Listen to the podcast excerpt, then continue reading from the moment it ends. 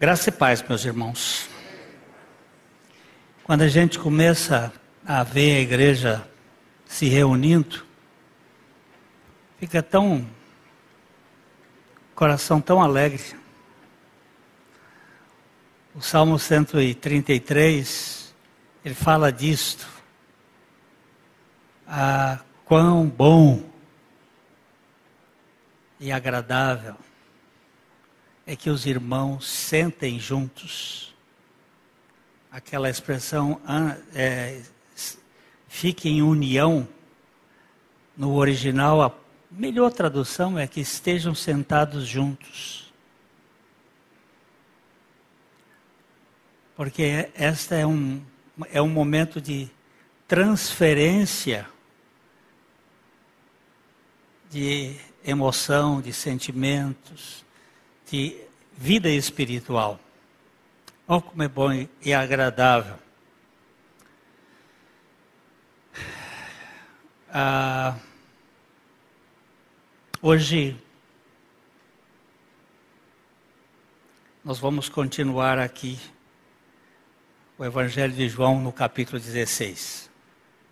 Evangelho de João, capítulo 16.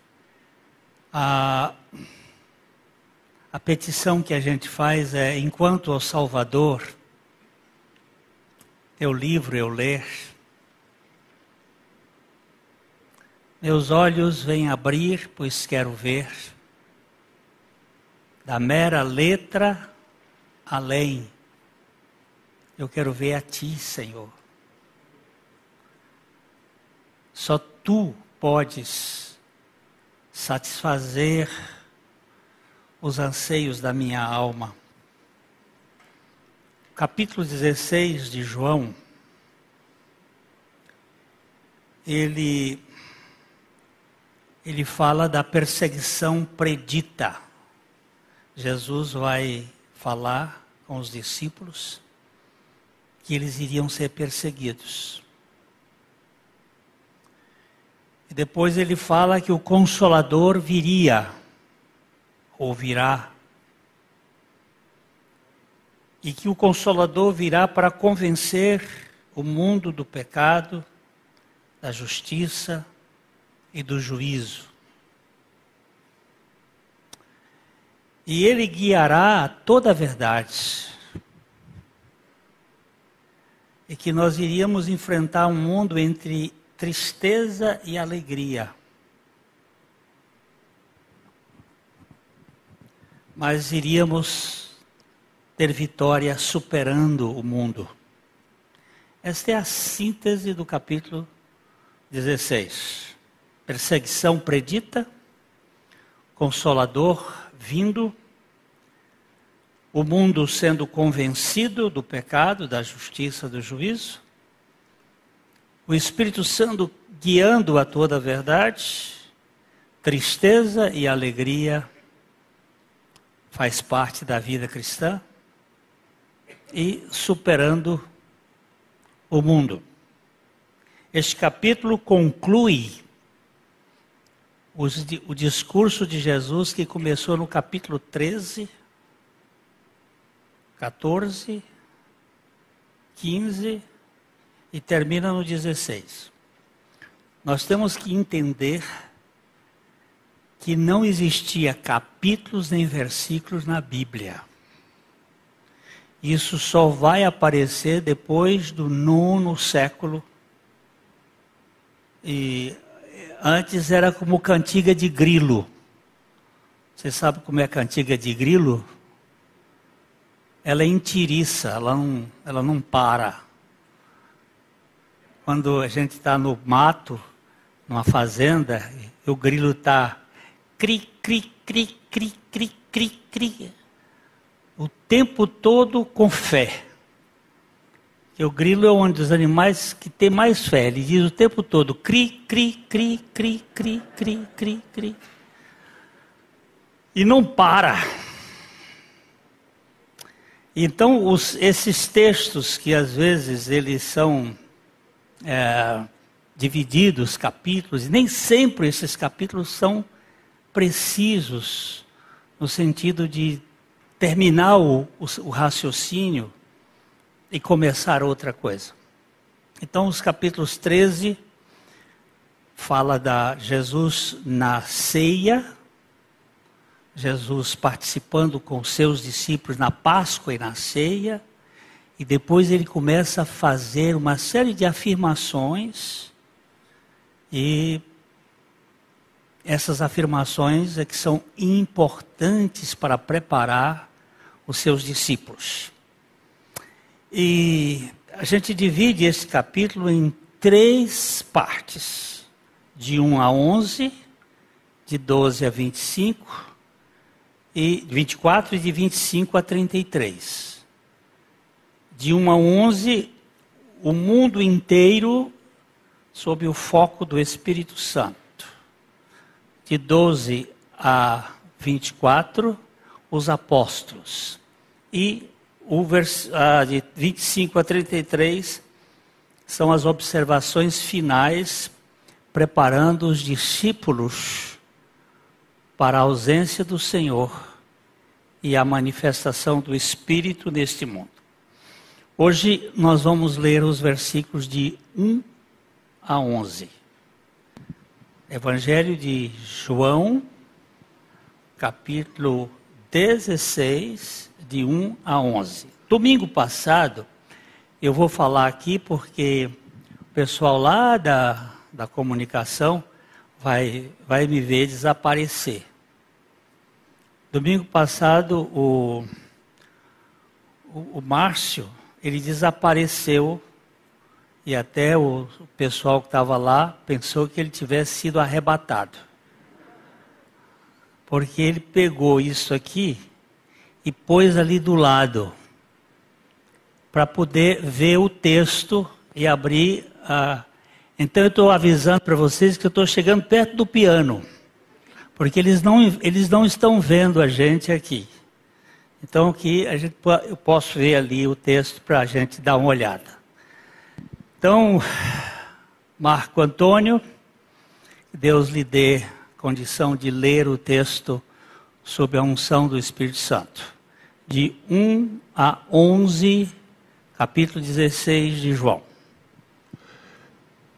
Tenho-vos dito estas coisas para que não vos escandalizeis. Eles vos expulsarão das sinagogas. Mas vem a hora em que todo o que vos matar julgará com isto tributar culto a Deus.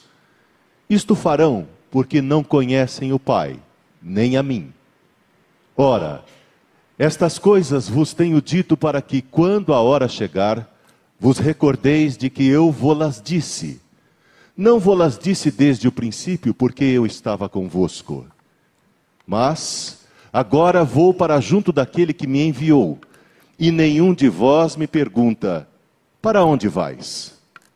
Pelo contrário, porque vos tenho dito estas coisas, a tristeza encheu o vosso coração. Mas eu vos digo a verdade: convém-vos que eu vá, porque se eu não for, o consolador não virá para vós outros. Se, porém, eu for, eu vou-lo enviarei. Quando ele vier, convencerá o mundo do pecado, da justiça e do juízo. Do pecado, porque não crê em mim. Da justiça, porque vou para o Pai e não me vereis mais. Do juízo, porque o príncipe deste mundo já está julgado.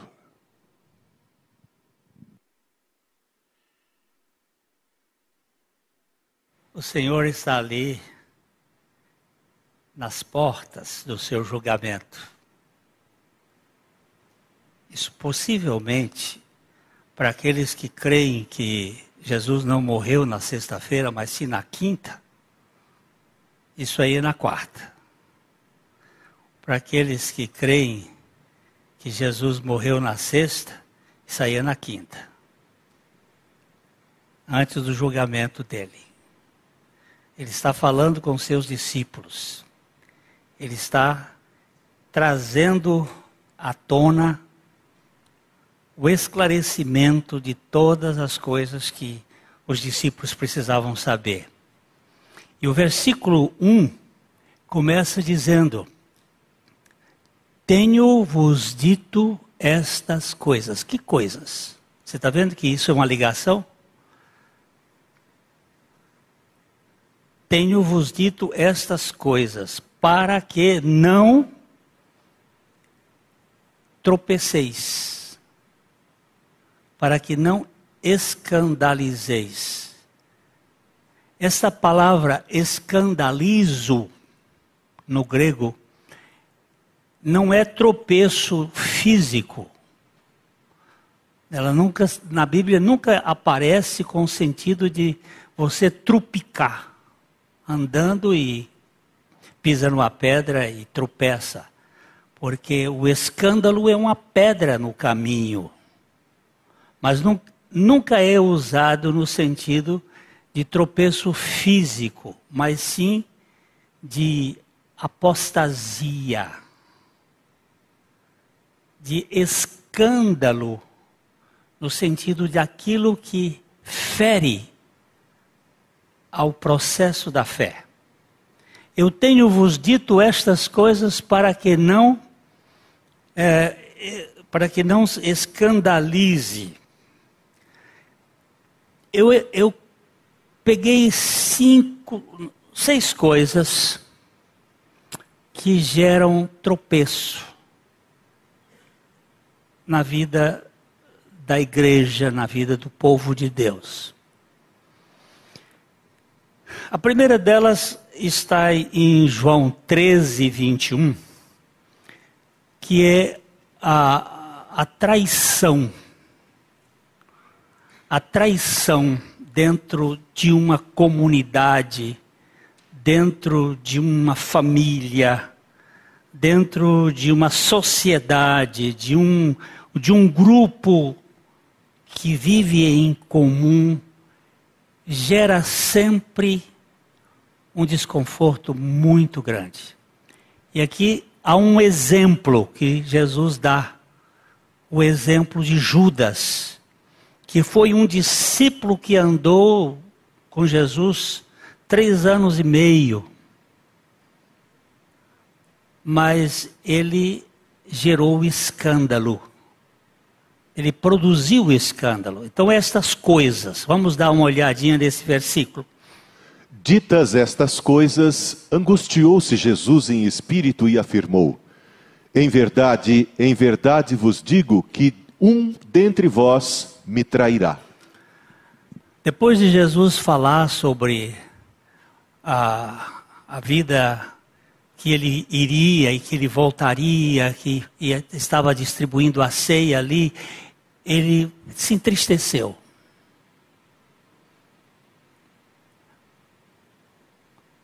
Há poucos episódios em que a gente vê Jesus assim entristecendo. Quando ele esteve diante de Jerusalém, ele chorou, dizendo: Jerusalém, Jerusalém, que matas os profetas e apedreja os que te são enviados. Quantas vezes eu quis juntar seus filhos como a galinha faz com seus pintainhos debaixo das suas asas.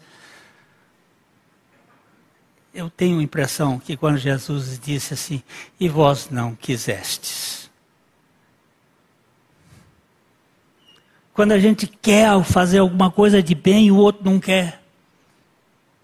E aqui é um um suspiro de Jesus, que ele angustiou-se em espírito, quando ele tinha que dizer isto, um de vocês vai me negar, vai pisar, na, vai me trair. Um dentre vocês. A traição gera apostasia, gera escândalo. E eu não posso dizer que eu não, não tenha condição, condição de trair. Porque quando a Bíblia fala do coração humano, o profeta é tão pesado em dizer que o coração humano é desesperadamente corrupto. Quem o conhecerá? Não, não jogue pedra no Judas.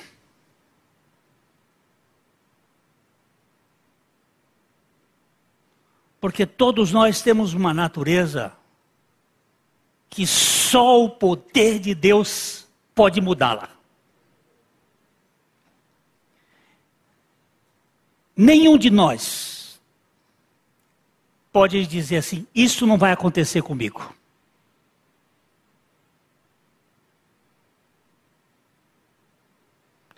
Então, essa é a primeira coisa que Jesus, tendo dito essas coisas, a primeira coisa que pode gerar escândalo, que pode gerar apostasia, é a traição.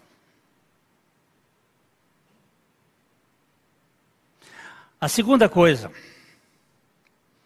nós vamos dar uma lidinha no capítulo 13 de João, os versos 36 e 38 tudo dentro da casa, sabe? Tudo dentro dos, dos discípulos. Não é coisa lá fora. É entre nós. Perguntou-lhe Simão Pedro: Senhor, para onde vais? Respondeu Jesus: Para onde vou, não podes me seguir agora. Mais tarde, porém, me seguirás. Replicou Pedro: Senhor, por que não posso seguir-te agora? Por ti darei a própria vida. Respondeu Jesus: Darás a vida por mim? Em verdade, em verdade te digo que jamais cantará o galo antes que me negue três vezes.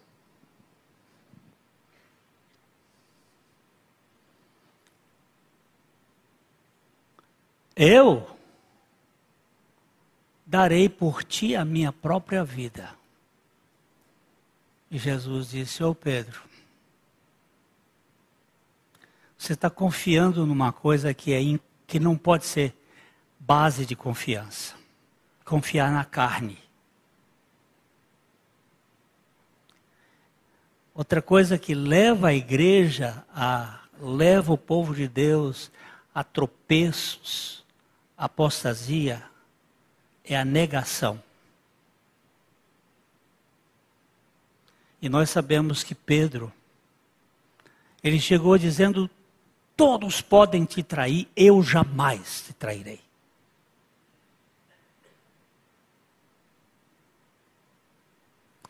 Também volto a dizer aqui, meus irmãos: nenhum de nós está isento de negar Jesus e de causar escândalo no meio do povo de Deus. Nenhum de nós. Terceira questão. João capítulo 14, verso 4 e 7. São é, é, as coisas, o desconhecimento teológico do caminho, o desconhecimento de Jesus, o desconhecimento real. Isto leva a escândalos, isso leva a apostasia. Quando nós desconhecemos a realidade espiritual da revelação de Jesus.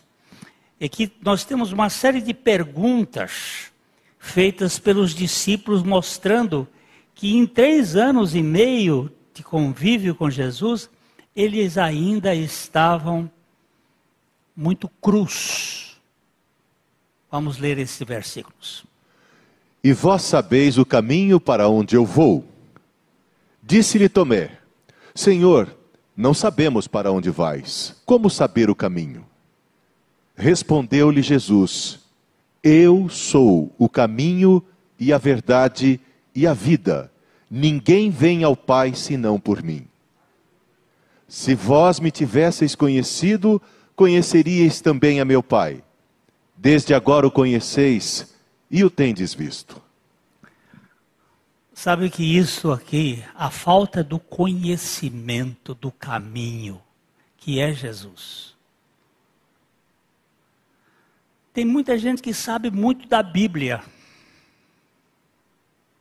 mas não sabe nada de Jesus.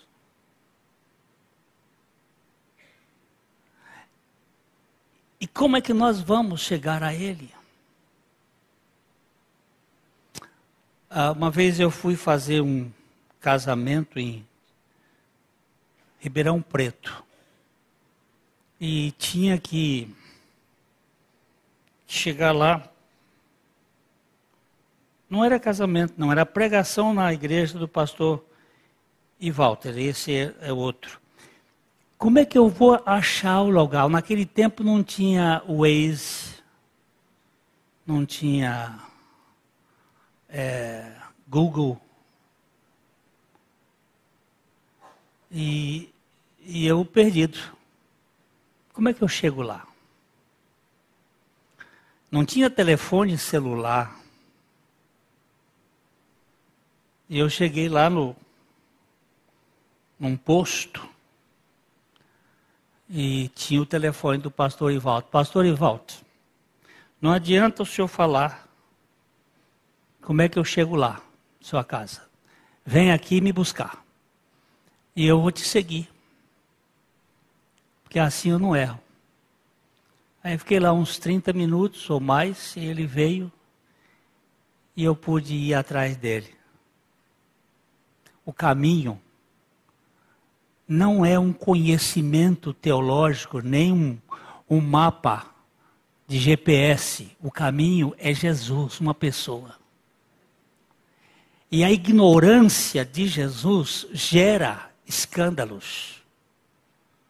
Porque você começa a fazer, querer fazer os ajustes fora do leito de interpretação bíblica. Esse leito é Jesus. Eu posso navegar com, com segurança se eu estiver firme nele.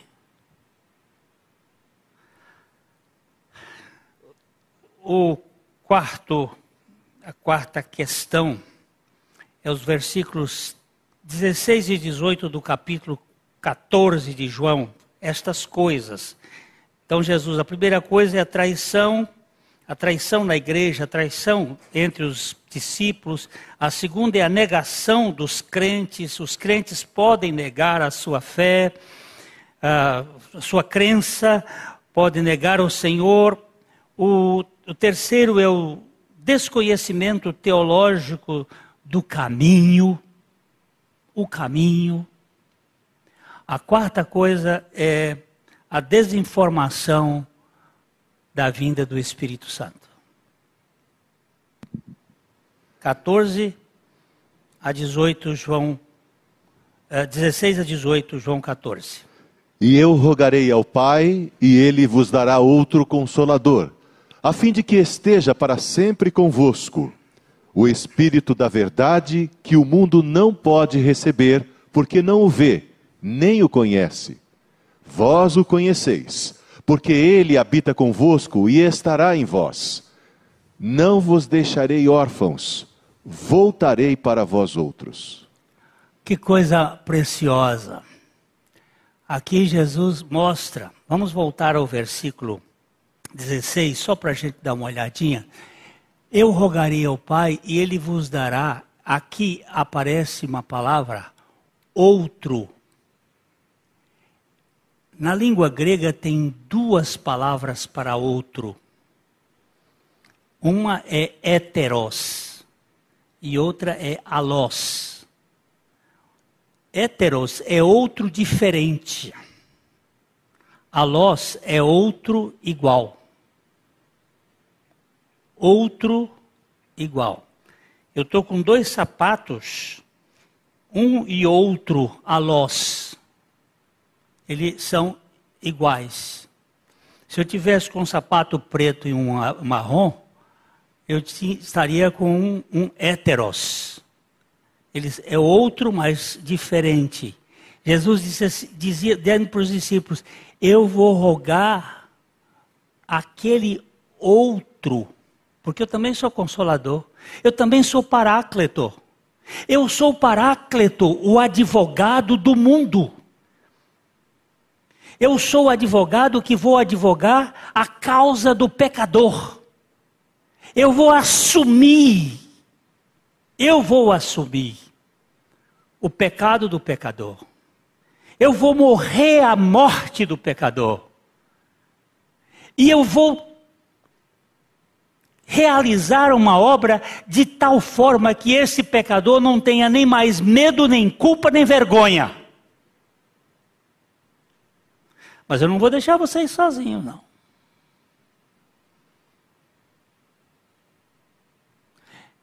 Vocês hoje estão me vendo fisicamente, o Jesus histórico, que veio do ventre da Maria, que cresceu, mas que era o Verbo encarnado.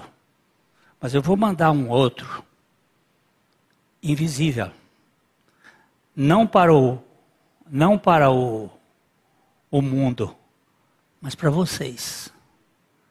Para vocês. O advogado de vocês. O Espírito Santo. Que vai cuidar de vocês. E aí, vocês vão desenvolver o caminho da fé que vocês viram em mim, porque o autor e o consumador da fé é Jesus. E vocês vão crescer. Agora, a ignorância do Espírito Santo gera apostasia. A ignorância da obra do Espírito Santo gera tropeço.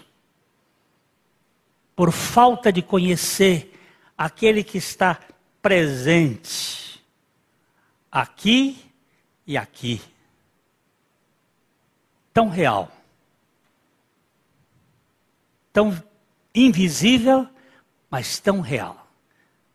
O apóstolo Paulo diz: não, não considerando as coisas que se veem, mas as que se não veem, porque as que se veem são temporais e as que se não veem são eternas. Onde que acontece os grandes escândalos? A falta ou desconhecimento da vinda do Espírito Santo. O quinto, a quinta coisa que nós encontramos ali, dos 13, 14, 15, a, a quinta coisa, que não é propriamente coisa, mas uma realidade, é a turbulência do mundo. Isso aqui é para nós agora. Viu? Vamos ver o versículo 27 do capítulo 14. Deixo-vos a paz, a minha paz vos dou. Não vou lá dou como a dá o mundo. Não se turbe o vosso coração, nem se atemorize. Sabe o que dá, cria escândalos? é quando nós vemos a turbulência do mundo e não descansamos na paz de Cristo.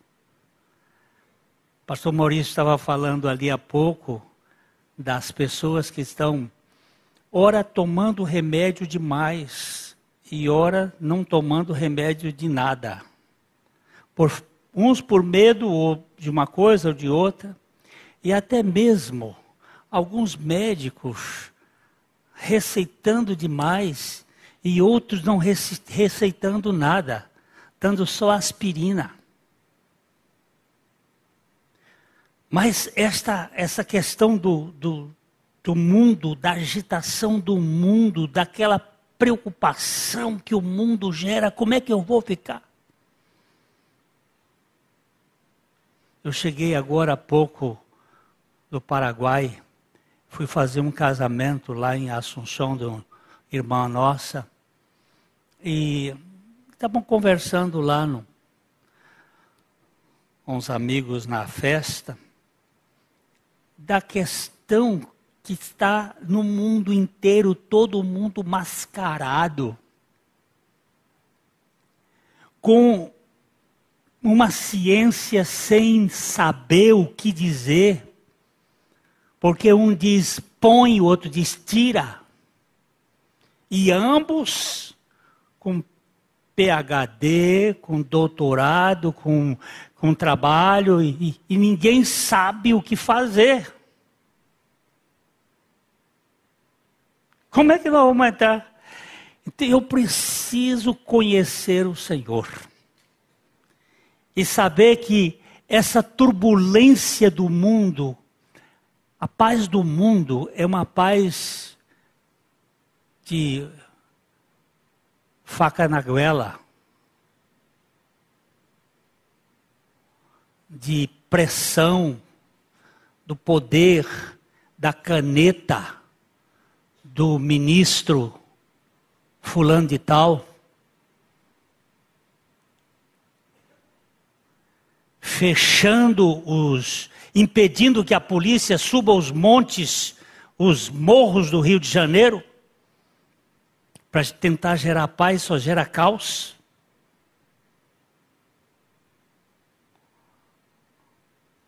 Mas tem um. Isso aí isso vai gerando escândalos, escândalos, escândalos. Não é no Brasil isso, não. Está nos Estados Unidos. Isso está na Europa. ninguém acreditando mais em ninguém. Uh, e a sexta questão aqui é a falta de permanência em Jesus. É João 15, 6. Se alguém não permanecer em mim, será lançado fora, à semelhança do ramo, e secará e o apanham, lançam no fogo e o queimam. A, a coisa mais importante da vida cristã é o novo nascimento. Porque ninguém pode uh, ter vida cristã se não nascer de novo. Mas a outra questão similar é permanecer em Cristo. E se não permanecer em Cristo, vai ser motivo de escândalo. Vai ser motivo de escândalo. Se vocês não permanecerem em mim, serão lançados fora, a semelhança do ramo e secará, e o apanho e lanço no fogo e o queimo. Jesus estava preparando os seus discípulos. Olha, traição, negação, falta de conhecimento do caminho, desinformação do Espírito Santo, turbulência do mundo e falta de permanência em mim vai criar tropeço. Eu tenho dito essas coisas, vamos voltar para João 16, 1. Tenho-vos dito estas coisas para que não vos escandalizeis. Para que não vos escandalizeis. Agora, João 16, 2. Eles vos expulsarão das sinagogas, mas vem a hora em que todo o que vos matar julgará com isso tributar culto a Deus. Agora Jesus está dizendo o seguinte: Eles vos expulsarão da sinagoga. Quem são eles?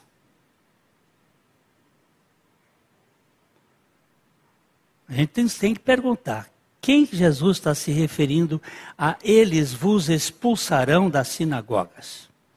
Vamos para João 15, 18 e 19. Se o mundo vos odeia, sabei que primeiro do que vós outros me odiou a mim. Se vós fosseis do mundo, o mundo amaria o que era seu. Como todavia não sois do mundo, pelo contrário, dele vos escolhi, por isso o mundo vos odeia. Que mundo é este aí, meus irmãos? A gente diz assim, o mundo. Mas que mundo? Nós já falamos aqui de dez tipos de mundo. Mas que mundo é este aqui que odiou, odiou a Cristo? Foi propriamente Roma? Até que Pilatos foi condescendente com Cristo. Ele nem queria que Jesus fosse julgado. Que mundo foi que condenou Jesus? Eu sei que ele foi condenado por minha causa, e quem estava por trás da condenação foi o Pai. Mas qual foi o elemento humano que foi a causa desta coisa contra Jesus? Foi a religião. Foram, foi o sinédrio. Foi a cúpula da religião. Eu sei que eu não vou poder andar muito, mas a gente vai, pelo menos, verificar que o mundo religioso e político sempre foi contra Jesus. Ele diz, volta aqui, se, volta para o versículo 18. Se o mundo vos odiou, sabei que primeiro do que a vós outros, me odiou a mim. Jesus nunca foi palatável para a religião.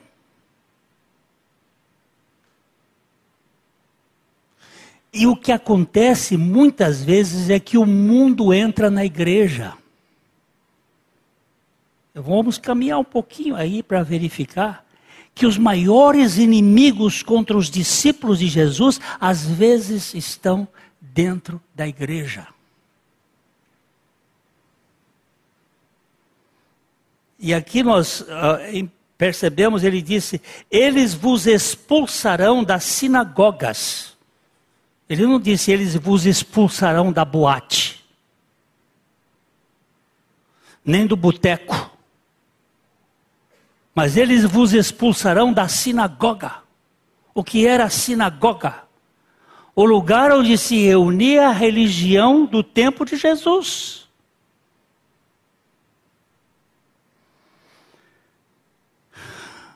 Os primeiros, as primeiras perseguições que os discípulos de Cristo tiveram foram dos judeus. E ele ainda diz assim: todo aquele que vos matar, ele pensa em tributar um culto a Deus. O apóstolo Paulo tinha essa ideia.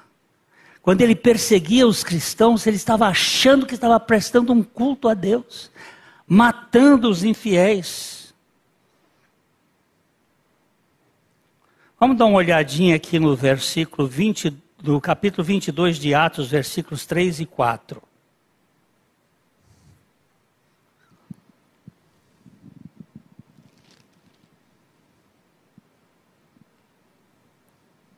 Atos 22, 3 e 4. Eu sou judeu Nasci em Tarso da Cilícia, mas criei-me nesta cidade, e aqui fui instruído aos pés de Gamaliel, segundo a exatidão da lei de nossos antepassados, sendo zeloso para com Deus, assim como todos vós o sois no dia de hoje. Persegui este caminho até a morte, prendendo e metendo em cárceres homens e mulheres. Por que, que Paulo fazia isso, ou Saulo fazia isso? Porque ele era zeloso e sincero. Mas ele desconhecia o caminho que era Jesus.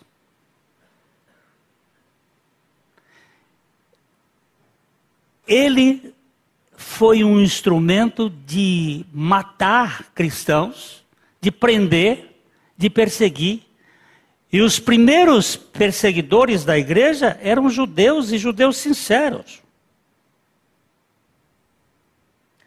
O fanatismo sempre considerou saudável a matança dos que são considerados hereges. Sempre.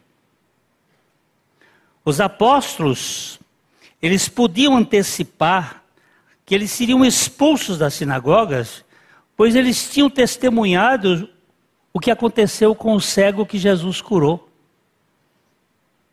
Vamos ver o que aconteceu com eles. João capítulo 9, verso 34. Jesus curou um cego de nascença, o que aconteceu com ele por ter sido curado? Mas eles retrucaram: Tu és nascido todo em pecado e nos ensina a nós? E o expulsaram. Os apóstolos disseram: Bem, É, isso pode acontecer conosco, mas eles não tinham ainda a noção do que ia acontecer com eles.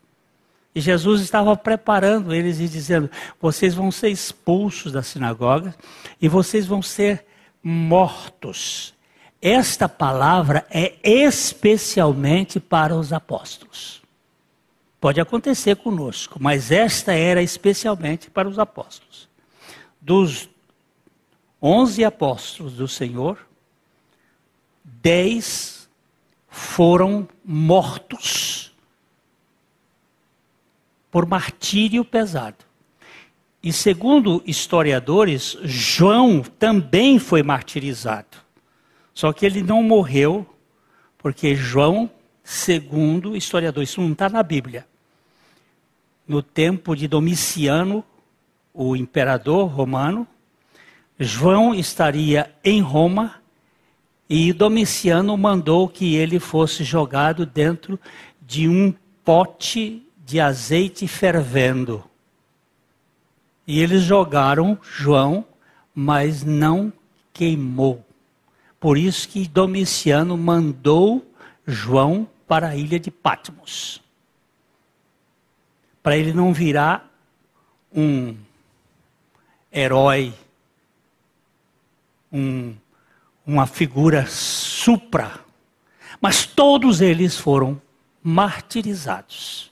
Uns dizem até que Pedro, na hora da sua crucificação, disse: Me crucifique de cabeça para baixo, porque eu não sou digno de morrer como o meu Senhor morreu. Mas todos foram. E o Senhor Jesus estava fazendo ali, dizendo o que iria acontecer. Uh,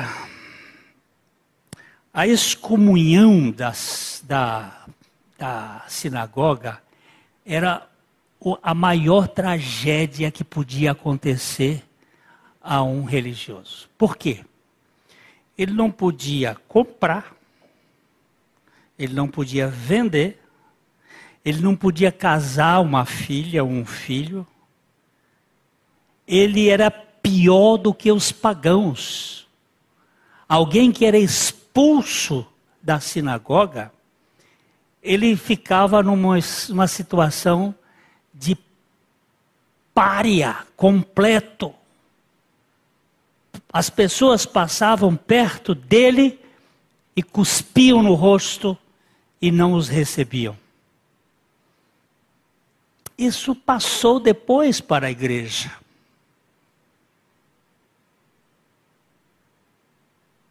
A igreja teve o seu momento de vingança contra os judeus. Daí vem a palavra judiar, que é maltratar os judeus, fazê-los sofrer.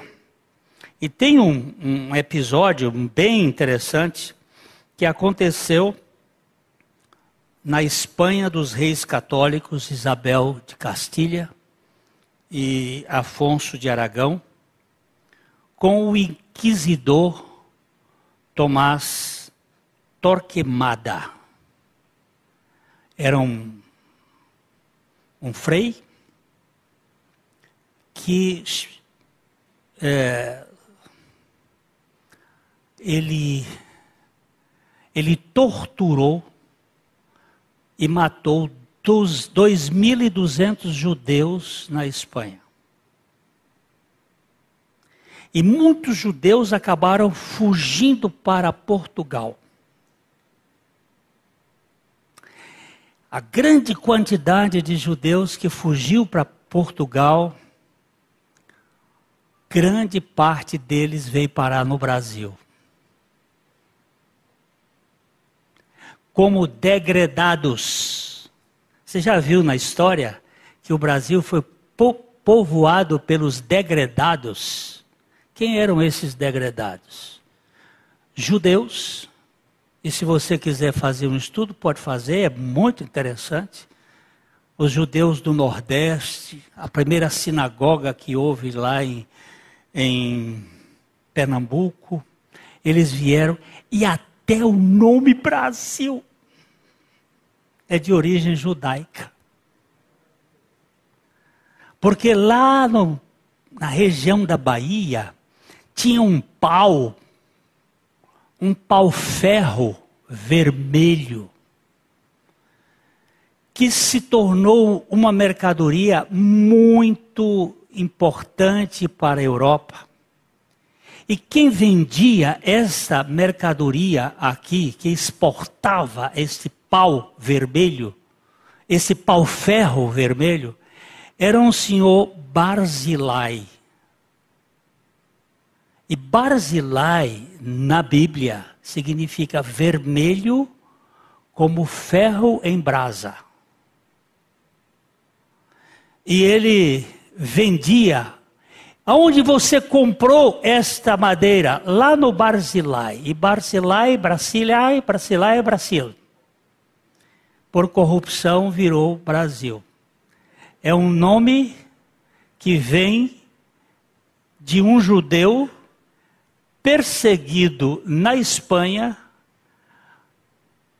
veio para Portugal, como degradado veio para o Brasil, e aqui formou-se uma comunidade judaica muito forte.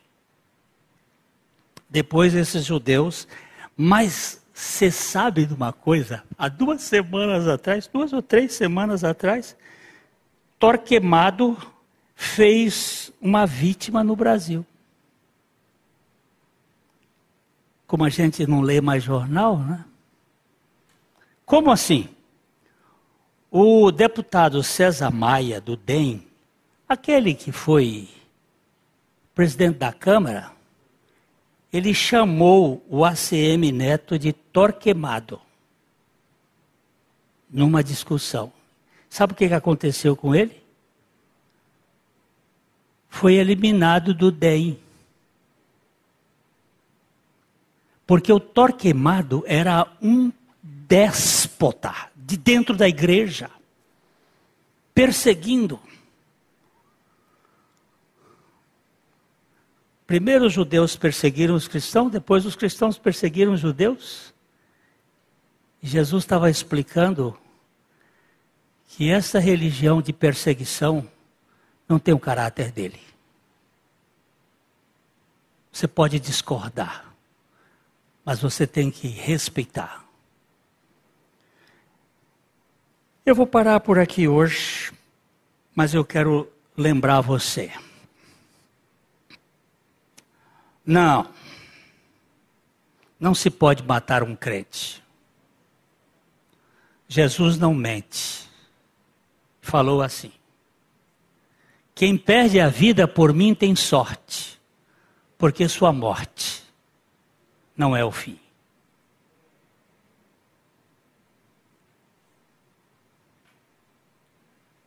Não se pode matar um crente. Ele sobe à presença de Deus para receber o seu galardão. Roupas alvas, tão limpas, tão puras. Ele veste para a vida maior. Perde tudo por amor a Cristo para viver uma vida melhor. Não, não se pode matar um crente. Jesus não mente e falou assim: quem perde a vida por mim tem sorte, porque sua morte não é o fim. Os romanos se divertiam vendo as feras matar os cristãos, não sabendo que naquela cena as gotas de sangue eram grãos que brotavam e se espalhavam e de Deus recebendo o poder para provar aos reis deste mundo que um crente não pode morrer. Crente covarde vai virar churrasco no inferno e carninha ruim.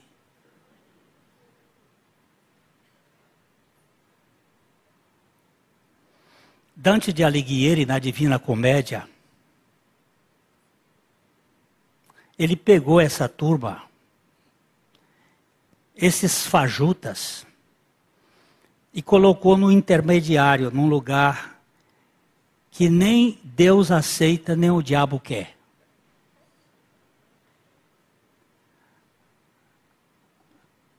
Por isso Jesus estava preparando os seus discípulos, dizendo o seguinte: olha, vocês vão ser expulsos, vão matar vocês, mas não existe nada neste mundo que faz um crente em Jesus Cristo desistir do seu testemunho.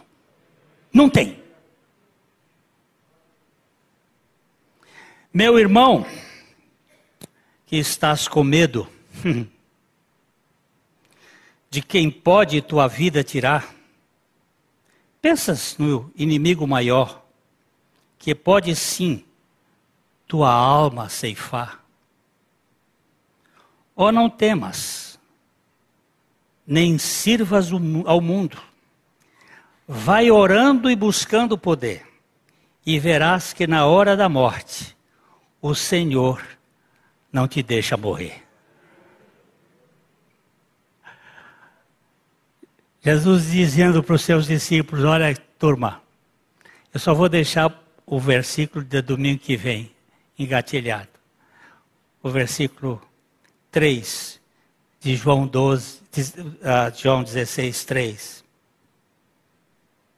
Aqui a gente vai continuar patinando, mas vamos devagar. Eu estou esperando o Senhor todo dia. Se ele não vier, a gente vai para o outro para frente. Mas que ele volte, Maranata.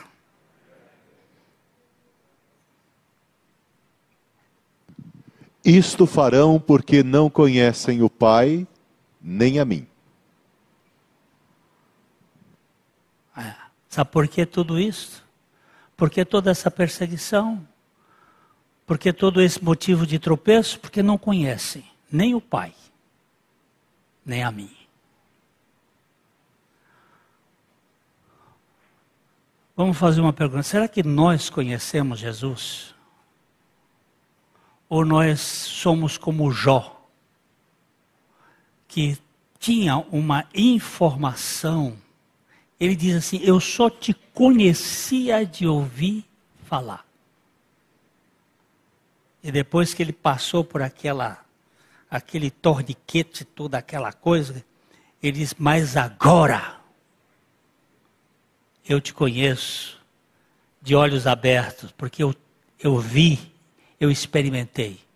Então, pense bem nisso, o quanto você e eu conhecemos Jesus ou o Pai de fato. Porque o, o mundo nunca vai ser fácil para o cristão. Nunca. Se você está esperando isto, você está esperando uma coisa equivocada. Perguntaram uma vez para C.S. Lewis por que os cristãos sofrem tanto. E ele respondeu: Eu não sei porque alguns não sofrem.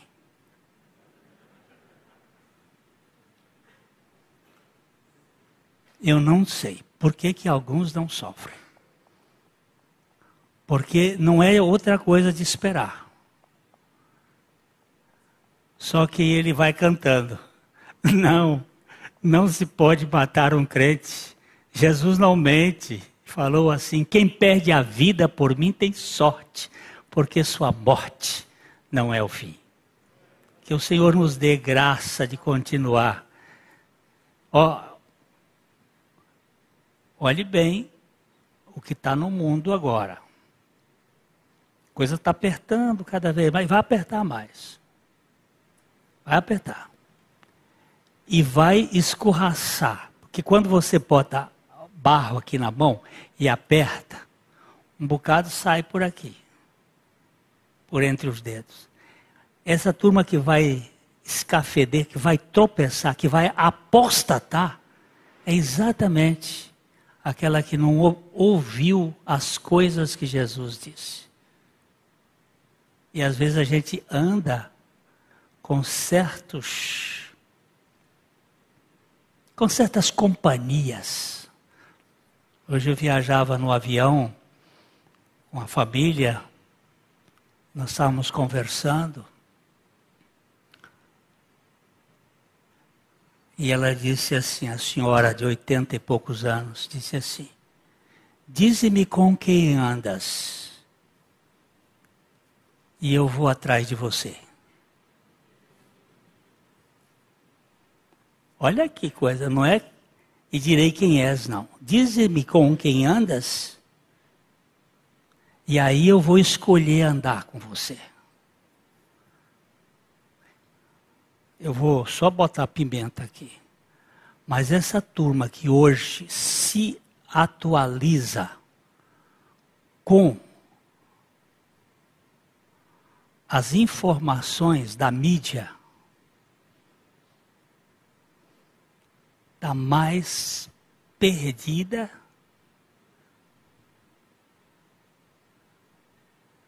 do que. Que, que é a coisa mais perdida? E cego no tiroteio? É. Cachorro que caiu da mudança? Não sabe aonde está. Está perdido. Ah, eu vou terminar já. Não sei qual foi deles. Não sei se foi Tozer. Não sei se foi Torrey. Disse assim: dá-me uma Bíblia e uma lamparina. Coloca-me numa caverna e eu direi o que está acontecendo lá fora. Basta você saber. Se você ler a Bíblia, você vai saber o que está acontecendo lá fora. Paizinho, nós somos discípulos frouxos, somos discípulos frágeis, somos vasos de barro, mas nós precisamos do Senhor. O Senhor advertiu aqueles doze, aqueles onze, e o Senhor nos adverte a que não temamos as circunstâncias. O Senhor tem um alguém para cuidar de nós. Dá-nos a consciência do teu Espírito Santo. Dá-nos a dependência dele, para que vivamos para a tua glória. No nome de Jesus. Amém.